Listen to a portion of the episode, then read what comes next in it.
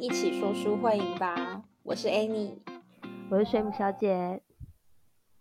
我们今天要来点 special 的，对不对？对，今晚我想来点最爱影集。今晚我想来点最爱影集。我们今天要来聊聊，就是我们各自平常觉得好看到不行，可以一看再看的影集。要一看再看，有点很有点难呢。怎么会？我有，因为影集就是你要花很多时间看，所以你要一看再看，真的是很花时间啊。所以我我自己是没有很多部啦。哦，好，那你先，你先，还是我先？好，我先讲我的，因为我就我就大概现在想到只有一部而已。好好好，好，那时候呃，我认为啊，看一部剧啊，有可能跟当下的心情会有关系。嗯，就当你心情很好，然后你看到某一部剧，然后刚好很贴贴近你心里的感受，你就觉得哇，这部剧很好看。嗯，那当时啊，我刚好失眠，我还记得那时候凌晨一两点，那我睡不着觉，我心情很差。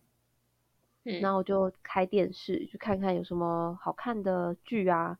然后就发现，呃，刚好在重播《双城故事》。嗯，这大概应该三年前的剧了，就二零一八年的剧。然后刚好那一段是演女主角，她叫念念，她不顾一切，然后为了爱跑到旧金山去找她的未婚夫，因为她未婚夫一直不回来，不回台湾。对，所以她就。有有一天晚上，她就喝醉酒，她就觉得不行，我要去旧金山找我老公，然后就提着她的行李就直接飞飞到旧金山。然后她一到那个男生他家，在美国的家，就一打开门，是一个女生来开门。嗯，然后那个女生是一个美国人，然后她就叫她老公，她想说，嗯，怎么会？我不我不是猜我不猜她的未婚妻吗？为什么会有一个？她会叫她老公呢，对，后来她才知道说，原来那个男生已经在美国结婚了，嗯嗯，然后那个女生她也不知道这个女生是，就是那个念念是谁，她就以为是她的老公的好朋友，就说，哎，要不要一起来吃饭？嗯，对，然后念念其实非常的难过，可是她也不想让她男朋友难堪，或是。让场面太尴尬，所以她还是进去吃饭。然后刚 好呢，她老公就是她未婚夫呢，还卤了她以前教她的卤肉，就是有一个中药配方，就卤包。对，嗯。然后他就含着泪就闻了那个卤肉，他说：“这就是我教你的卤肉嘛。”然后他就说：“哦，在美国买不到白芷，所以他没有加那一味。”然后他就说：“白芷可以。”呃，祛风止痛，不用可惜。嗯，你懂那种感觉吗？就是他在，他已经快哭了，然后他就想到白芷的功用，就是可以止痛。那我觉得他心里一定很痛。嗯，对，然后因为，就然后那刚好那时候心情也很差，然后我看到那一幕，我真的，我真的哭哎，真的。对，我就很打到你的内心。对，然后因为我阿公也是中医师，嗯。所以我就想说，假设我阿公现在还在的话，他看我那么难过，可能也会送我一片白纸，然后就暗示我说：“啊，你不要难过啊，就可以嗯帮你止痛啊，止你心里的痛。”这样。好，我去找一下，中药房都有是不是？白 纸？哎，我没听过哎，白纸不是纸张的纸哦，是你要一个草字头下面一个纸写的纸，因为我要一张白纸，A 四。这心很痛哦，这样会心很痛，因为你花很多钱买一张白纸。那个是去书局，好不好？对。然后好笑。OK，然后反正它里面也讲到很多中药材，就介绍中药材，然后会，嗯，我自己觉得它有点暗示他的人生。嗯。啊，反正那一部剧我自己看的很有感觉。嗯。就是体会到说，人要在一些困难地方要怎么勇敢。然后怎么倾听自己的心？重点是要踏出那个舒适圈。我觉得这很难的，绝对不是说哦，我看一部剧，或是我看一本书，然后跟我说，哎，你要勇于尝试哦，人生只有一次，然后你就会真的毅然决然说，好，那我要辞职，我要离开一段感情，绝对不是这么简单的一件事。嗯，就我认为踏对，踏出舒适圈是真的要意识到说，可能我得癌症，然后才觉得哦不行，我不能再爆肝了，我要好好的休息，就是 一定要一个很极端的事情发生。嗯，可是我觉得像你看到这一部剧，然后它是有很打中你的心，它通常有打中你的心的这种这种，算是一个契机，它会让你变成。你那个行动的一个契机，你会鼓起一个很想要干嘛，然后你就会就是毅然决然的去做了。有，我很想去买那个白纸。喂，没有了。就其实当下我的心情就是觉得我好想要出国，嗯，我也很想离开台湾，然后到一个没有发生这些事情的地方，然后从头开始。的确会有那种想法，但是第二天还是乖乖去上班。真的踏出舒适圈不是讲讲那么简单啊？那你有什么事情就是让你心甘情愿走出舒适圈吗？嗯，我如果说比较感性的，就不是理性去判断，因为如果理性上啊，我如果是比如说在考虑工作，在考虑什么那种理性判断的。我觉得该怎么样就怎么样，所以我该踏出舒适圈，我该离开台中，我该离开家里。理性上判断是这样的话，我就会去做。这样，所以你然后如果是，但也有我也有感性上的踏出舒舒适圈，就是我突然一股很想要怎么样，然后我就去做了。是大概去年吧，那个时候我心情不是很好，然后我就觉得我很想要去一个。很远的地方，然后可能都是我不熟悉的地方，也没有我认识的人，也没有我很熟悉的街道。反正我是想要去一个陌生的地方待着。然后那个时候，我就毅然决然的定了花莲的车票，跟花莲的那种啊，我去住 Kid 的那个青年旅馆嘛。你一个人吗？对我一个人，我就住那种就是男女混宿的，然后住那种上下铺这样。哇塞，那个男生的打呼声简直是大到惊人呐！然后呢？反正反正我就是突然就很想要去走走，然后那个时候疫情好像还是有疫情，所以也不能出国。然后我就毅然决然就订了车票，订了房间，然后我就去了。然后就是可能我自己去咖啡厅坐，然后跟老板聊聊天，喝喝咖啡，放放空。但我花莲也有朋友，可能某一天我会去跟朋友聚聚，但是这种很久没有见的朋友，这样，嗯，然后反正就是蛮多的时间是我自己一个人时间，或是我在我就在在那个青年旅馆，然后我就坐在一楼交易厅，然后又工作一下，然后看看可能周围的人啊什么的，所以我想要去感受一些我比较不曾做过的事情，因为那那是我第一次就是自己去这么远的地方，我不会自己出去玩了以前。那你有学到什么吗？就是我觉得很能把感受放在自己身上，或是你可以忘掉一些你不愉快的事情，然后回来之后就会觉得有一种豁然开朗的感觉。哦，所以我应该也要就是尝试自己旅行。You can try。然后我是觉得你不要去太乡下啦，不然你那个 Google 导航，我怕你会迷路啦。哎，我就算用 Google 导航都会迷路的人。所以我说你不要去太乡下，乡下的那个路不好找啦。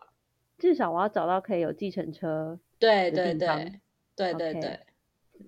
我回台 中好了啦，我去找你。什么结论？台中太熟悉了吧？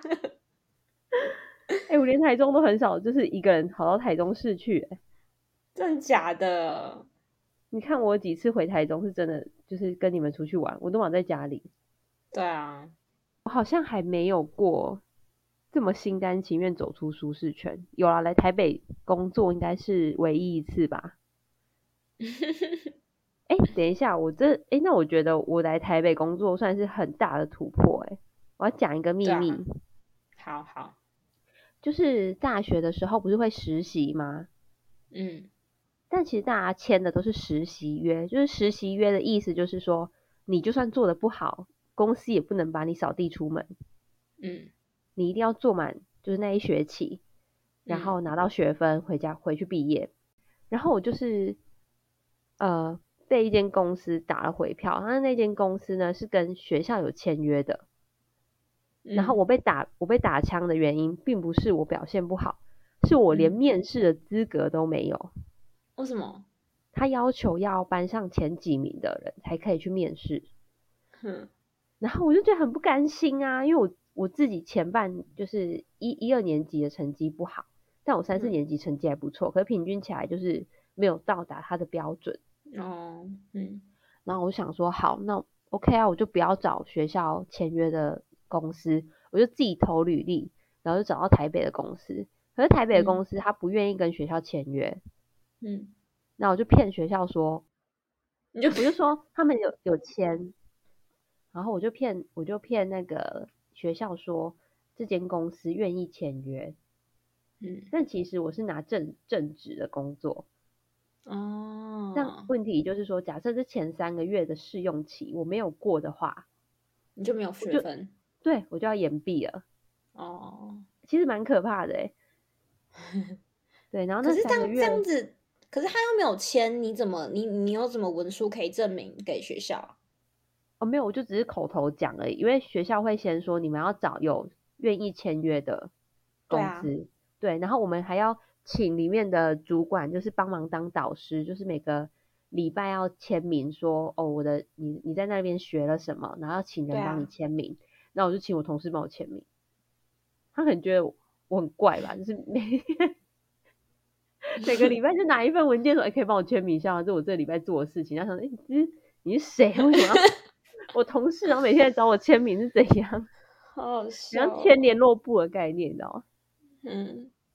对，这样这大概是我第一次心甘情愿的走出舒适圈，就是因为被激到。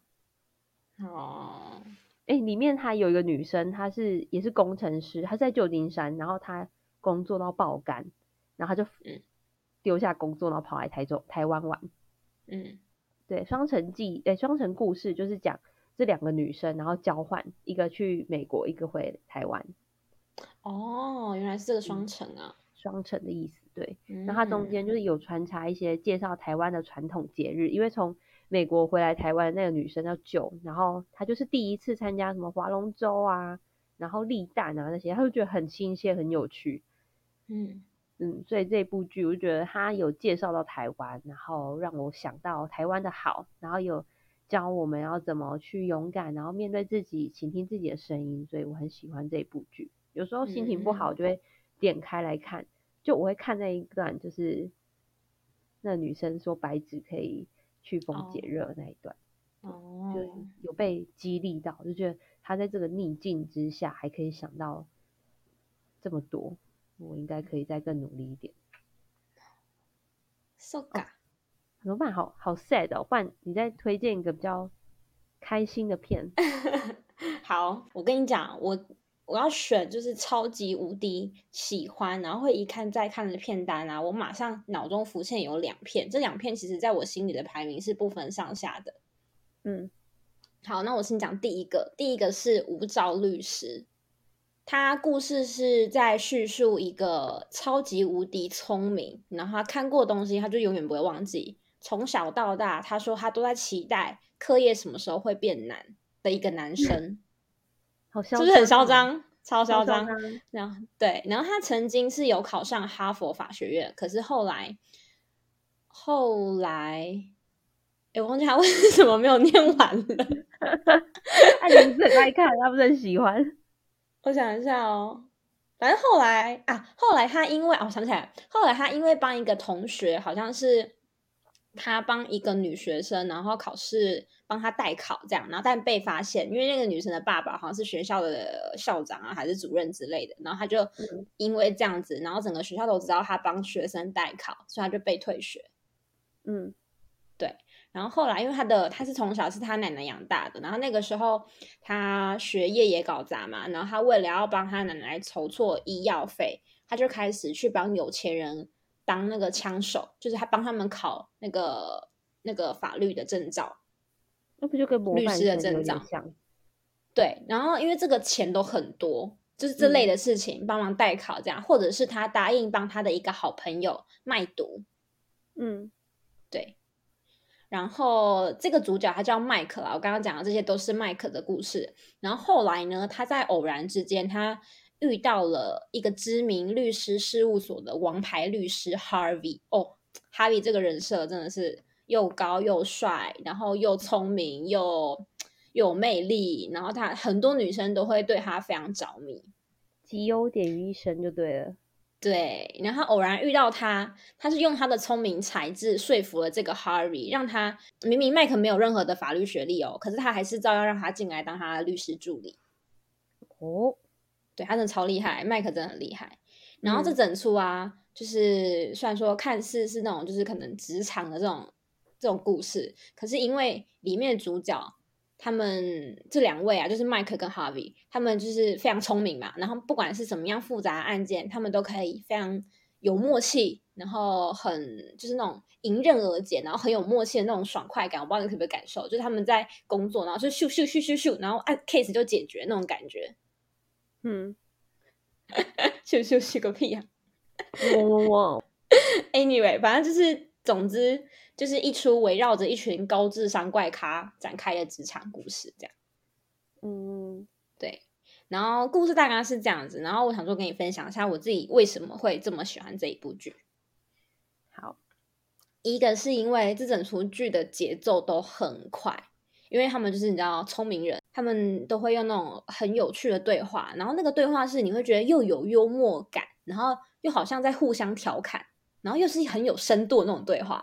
然后我就觉得超好笑，他们怎么会就是怎么这么快速就可以想出这种话，很有梗的对话，就对，对，很有梗，而且又很有 sense，他也不是那种很低级的低级的玩笑，嗯，对对对。然后还有另外一个原因是，嗯，因为他们在叙述律师这个职业嘛，所以他们其实不管面对再怎么样棘手的 case，他们也会想尽办法杀出一条路。嗯，像是我就很喜欢 Harvey 跟 Mike 他们在第一季的时候就有一段对话。Harvey 问 Mike 说：“如果有一个人拿枪指着你，你应该要怎么办？”然后 Mike 就说：“你在想什么？当然是照他说的做啊，不然就没命了。”然后 Harvey 就回答说：“对，Harvey 就回答说错，你应该把枪夺走，或者是你掏出一把更大把的枪，或者说你要拆穿他的虚张声势，你甚至还可以有其他一百四十六种选择。”没有，应该会直接被枪毙吧？反正他的意思就是说，没有他在他们法律这一行，就真的是虽然说对方可能已经把证据跟跟一些资料摆在你眼前了，你就你就是准备要输了，你还是可以有逆转的机会。对你不一定就是要在他的路走。对对对，嗯嗯嗯，对，哦，真的很帅。我跟你讲，他们这个对话真的是帅爆了。哎，为什么是一百四十六种？我也不知道哎，我也很好奇哎，我不知道这个数字是怎么来的哎，是一个 虚数吗？还是一个是一个实际的数字？我等下来确定它是一个偶数啦。谢谢啊。还有另外，另外我还要介绍一下这个角色，我真的是不得不介绍。嗯，在这一出我最最最最最喜欢的角色叫 Dana，他呢，他是 Harvey 的秘书。然后，因为 Harvey 以前他没有还没有在律师事务所的时候，他是在地检署工作。然后他们那个时候就已经认识。然后后来 Harvey 他到律师事务所工作的时候，也一起把 Dana 带过来说：“他你一样是我的秘书。”这样。嘿，对。然后他的他的 title 呢，可以称之为地表最强秘书，可以拍一部电影的那一种。秘书的那种概念吗？地表最强秘书，像是地表最强老爸那种概念。是怎样啊？就是黑手党吗？没有，他能力超级强，他非常懂得察言观色。虽然说秘书这个职位都是要会察言观色，没有错。可是当然，他大概就是把这种特质发挥到一百趴极限的那一种。对。然后，因为他的老板就是 Harvey 这个人，他是然后王牌律师，打打那个诉讼没有在输的。但是因为他就是超级有自信，然后你知道有自信的人难免就会屁股翘起来，就会自大，或者是他不翘起来吧。我们不说屁股啊，我们家说屁股翘起来 之类的，反正就是摇摆啊这样。然后就会不懂得交际，容易得罪人这样。嗯，所以当然他就是帮他周旋，在可能整个公司。同事之间的关系，或者说整个律师界整个相关人脉，因为他们其实人脉都牵扯很广，整个之间都是当然在帮他周旋。懂？对，然后除了帮 Harvey 之外，他的人格特质也会也会显现在，比如说可能这一出的很多主角面对一些问题的时候，达娜都会给出非常关键的建言。哦，所以他算是他们两个要互相不能没有彼此就对了。对对对，有在一起吗？有，他们这个哦，我跟你讲，他们真是爱恨纠葛了很久，因为大很明显的看得出来，其实当然一直都很喜欢他，很喜欢 Harvey。因为听你这样讲，我就觉得他们很合啊。可前面几季其实还看不太出来，就是单纯工作上的关系，跟好像默契很好，就这样。可是后面慢慢就会有一些感情的戏出来。哎呦，我觉得感情戏就是最好看的地方。可而而且他们是那种，因为我觉得美式就是比较。怎么讲？反正每我觉得每一次他就是讲开就好，或者是你没有什么误会，我们就是很快的可以讲开，把关系归类清楚就好，那种感觉。我懂，韩剧就是一直误会，然后一直到最后一集，然后才解开，很烦。对对对对对，我就是喜欢美式这种地方。反正这出真的是大推特推啦，我自己是非常喜欢。然后我有认识的朋友，他也说这出真的是爆炸好看，就是蛮多人都是把它归类为超级好看的那种剧。那你是什么心情会想要看这部剧？什么心情哦？因为我自己本身我喜欢看的剧，通常就是那种嗯悬疑啊、查案啊，然后律师其实也有一点，他们比如说针对一些案件，他要想办法去怎么解决，这种我就会觉得很好看。然后加上他们对话都是那种非常有趣，就会互相的开玩笑，然后那个思绪脑速是非常快的，我会觉得整个节奏都很快，不会无聊。放松的那一种，可以让你放松的片，可以放松的片。OK，对，然后又你会一集想要接着一集看下去。哦，好，那不然就是下次一定要来推，就直接一用一集然后来讲这一部，可以，很好看。那我去看一下。哦，可是它蛮它蛮长的，它好像有八季还是九季耶。OK，那 你可以慢慢看，慢慢看，反正这个已经很久了。我们大概我们再录个二十集，我就差不多看完了。你可以去看，而且里面就是男的帅，女的美，所以看了也是很觉得然后身心疗愈。帅吗？我就不是那一派的啊。哦，好吧，我是那一派，不是韩派的。对，好啦，我要介绍第二出，这一出就是 这两出并列第一的，好不好？好，这出应该也是大家都大家心里的最爱，就是六人行 Friends。对啊，这所有上过英文课的人，然后老师又比较懒一点的人，应该都有看过这一部吧？对，一定会放。哎，可可是其实我跟你讲，那个时候那个时候老英文老师放的时候，我还觉得好无聊，哦我还没有 get 到，我没有 get 到他觉得好看的点呢。嗯，然后后来我也不知道什么样的什么机缘之下，我就把它点开，然后看了之后真的很喜欢啦。好，我现在介绍一下。我在想我要怎么介绍的时候啊，我觉得这出真是超级无敌难想的。因为它就是那种非常轻松啊，然后贴近日常的这种喜剧，它是很多很多层面，就有亲情、感情、爱情，就是它都会讲到那一种。对，就是很像你生活周遭的人会发生的事情一样。哎，那它跟宇宙大爆炸像不像啊？我觉得笑点不一样。哦，因为我自己是蛮爱看宇宙宇宙大爆炸，我觉得很好笑哦，放松。他们的笑点我比较 get 不到。啊？为什么？就宅男的笑点呢？对，宅男看我比较 get 不到。哎，那那我讲一个他们的宅男笑点，让我一直到现在记得的。好，就是他们要推一个很大的床垫到楼上，然后那个床垫很重，然后他们都宅男，然后科学家嘛，他说啊，只要有一个平面，我们用推的，这样就比较不会那么重。然后他们就这样推推推推到中间的时候，他们就放松休息，然后他们一放松，那那个床垫会滑回一楼。然后其中一个男生就说：“啊，我们忘记了考虑到还有地心引力。”你看这个我就 get 不到，虽然我懂，就是他想要表达什么，我我就 get 不到，我就嗯，对。哦，所以 如果喜欢科学梗的，就可以去看《宇宙大爆炸》。对对对。那六人行它还有什么？就是你印象深刻的桥段嘛？就你想要推荐给大家，应该有什么桥段是你印象深刻的吧？嗯，我想了一下，我为什么会这么喜欢这一出的的的原因啊？嗯，我那时候在想，说我到底为什么会这么喜欢六人行的时候，我就想到，可能是因为我在看剧啊，我通常是那种某一个期间看哪一出，我就一定只会看那一出。因为我一些朋友是他今天看一下 A，然后明天看一下 B，然后可能后天再回来看一下 A，他会这样错开来看。可是我没有办法，我只能一次看一出，然后我就会非常非常非常投入在那一出剧里面。然后可能也是因为也也是因为这样，所以我那时候第一次看 Friends 的时候。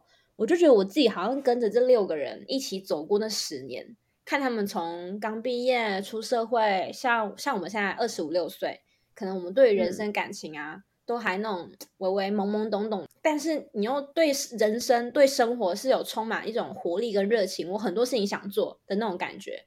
然后当慢慢一路走到三十五六岁，然后这十年他们其实经过很多，可能朋友会吵架，恋人会分手，或是他们。